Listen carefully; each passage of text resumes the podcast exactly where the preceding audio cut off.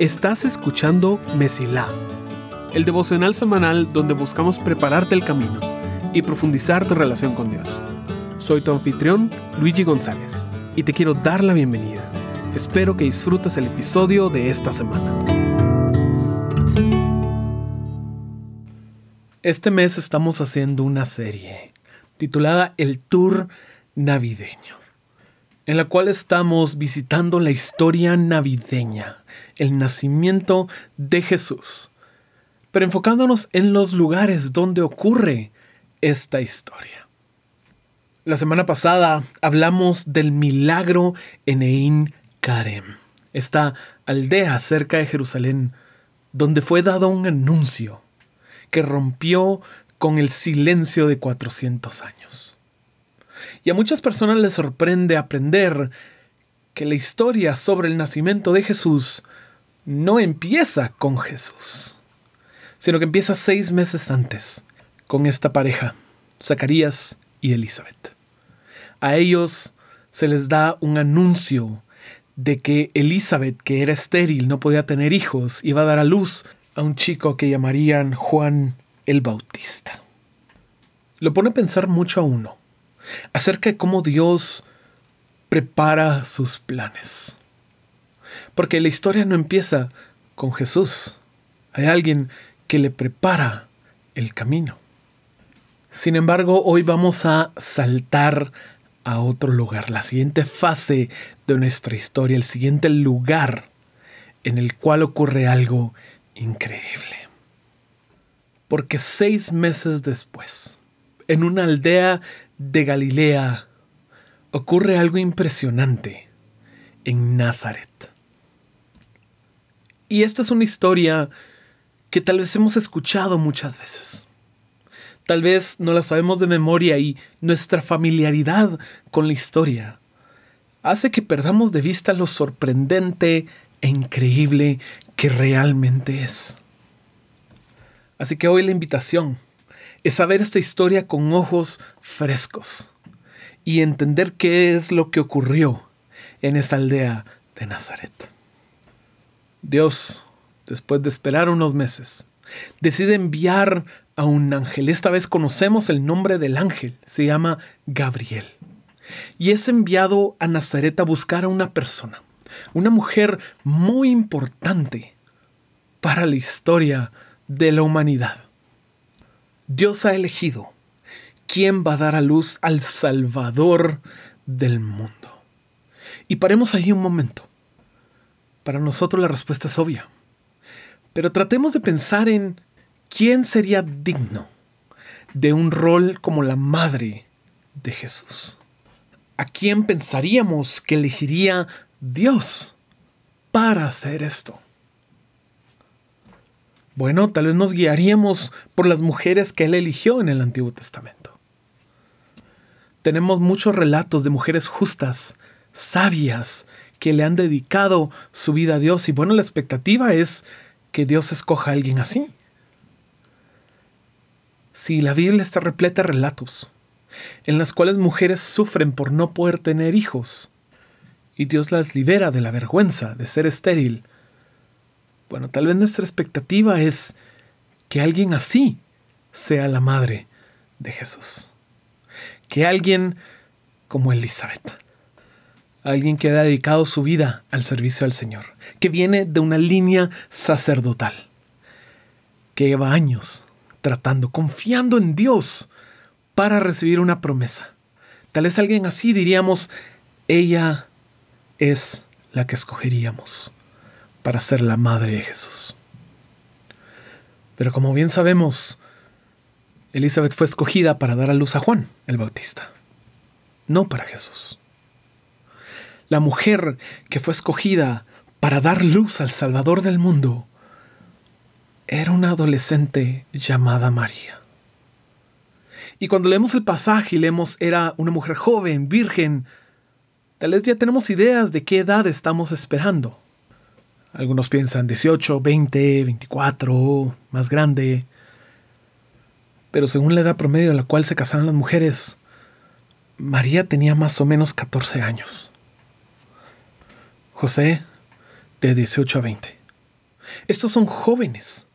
Son personas que están empezando sus vidas, que están comprometidos, ni siquiera están casados. Y sobre ellos es puesto el peso de la misión más importante. La Biblia después de contarnos que María va a casarse con José, pero aún no está casada, nos muestra el saludo que le hace Gabriel a María.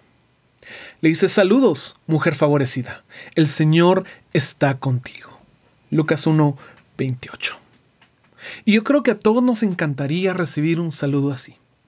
Pero María está confundida, está perturbada y se pregunta a sí mismo, ¿qué significa esto? ¿Cómo así que Dios esté conmigo? ¿Cómo así que soy favorecida?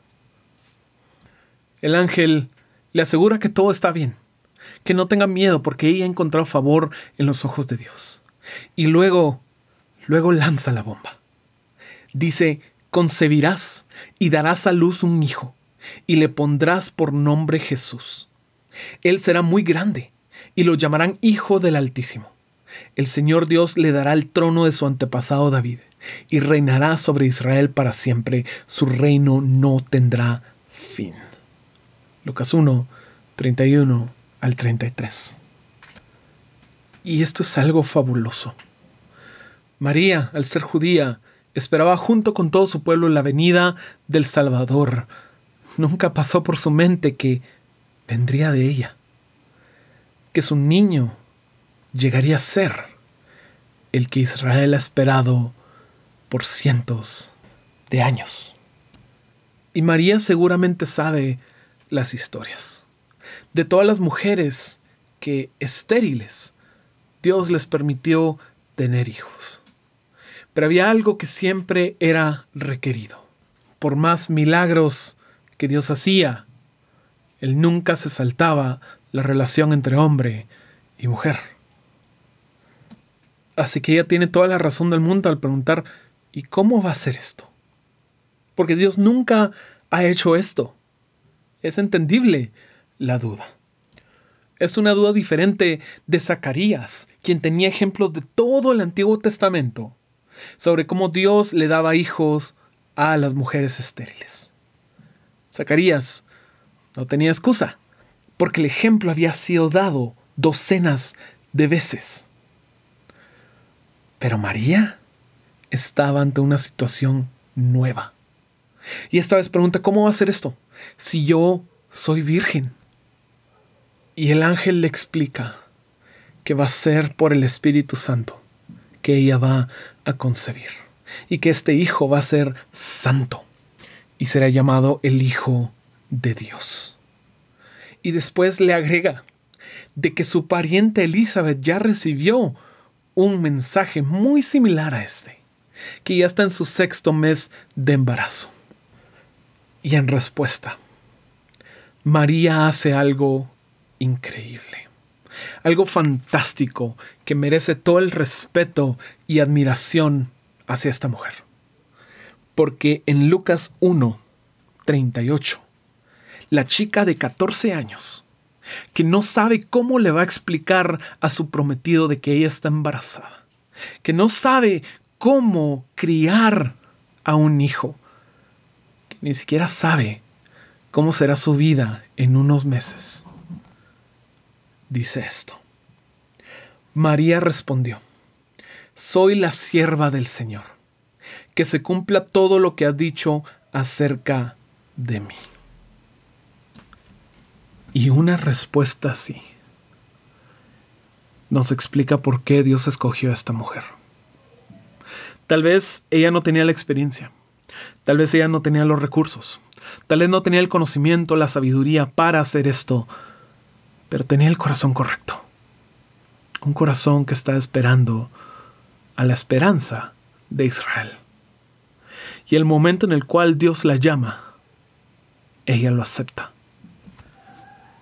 Esto es tan retante para nosotros. Porque si Dios nos llamara de una forma similar, Creo que muchos diríamos, pero dame una confirmación. Pero Dios quiero estar seguro. Pero Dios, seguro que no tenés otro plan. Pero Dios, yo estoy muy cómodo con lo que estoy haciendo. Pero Dios, yo ya tengo mis planes. Creo que es muy fácil decir, yo aceptaría también. Pero ya en la práctica, cuando Dios nos llama a cosas mucho menos difíciles que estas, decimos que no. Dios nos llama a ser generosos, a ser bondadosos, a ser pacientes. Y parece que en estas temporadas lo olvidamos. Dios nos llama a compartir con otros la buena noticia. Y la buena noticia es esta. Que Dios reconcilió al mundo consigo mismo a través del sacrificio de su Hijo. Y aquí es cuando se da esa noticia. El momento en que el ángel viene y le dice, el Salvador, el Mesías, el Cristo, la persona que tanto han esperado va a venir de ti. Es impresionante que María acepte. Y nosotros con mucho menos digamos, estoy muy ocupado, Señor. Déjame en paz. Dame más dinero. Dame más cosas cómodas mientras yo ignoro el llamado que has hecho a mi vida. Porque a todos se nos llama a compartir el Evangelio. A todos se nos llama a ser buenos representantes de Jesús y por menos decimos no. Así que es realmente una maravilla que María haya dicho que sí. Y pocos días después, María va a visitar a su pariente Elizabeth. Ella viaja a la zona montañosa de Ein Karem y el momento en el cual saluda a Elizabeth, el bebé de Elizabeth salta dentro de su vientre. Y Elizabeth se llenó del Espíritu Santo, dice ella da un grito de alegría y empieza a bendecir a la joven María. Y esto va tan en contra de la expectativa. Debería ser la joven la que está alabando a la mujer mayor. Debería ser que la joven se alegra del milagro que ha ocurrido en su vida, pero en cambio, Elizabeth dice, ¿por qué tengo este honor? Que la madre de mi Señor venga a visitarme. Y así es como Dios le da vuelta a las historias. Como Él utiliza lo que la gente despreciaría. Una joven de 14 años sin casarse embarazada. Alabada por la mujer grande, que se merece el respeto, que viene una línea sacerdotal. Y Elizabeth le dice, en Lucas 1:45. Eres bendita porque creíste que el Señor haría lo que te dijo. María creyó, algo que ni siquiera el sacerdote Zacarías pudo hacer. María creyó y estuvo dispuesta a hacer lo que Dios la llamó a hacer. María se queda por tres meses con Elizabeth. Posiblemente hasta vio el nacimiento de Juan. Pero luego ella regresa, porque muy pronto ocurrirá lo que las naciones han esperado por siglos.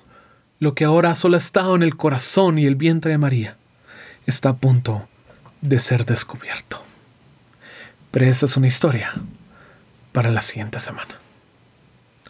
Deseo que seas como María en decir que sí al llamado del Señor y que tu camino se mantenga siempre despejado.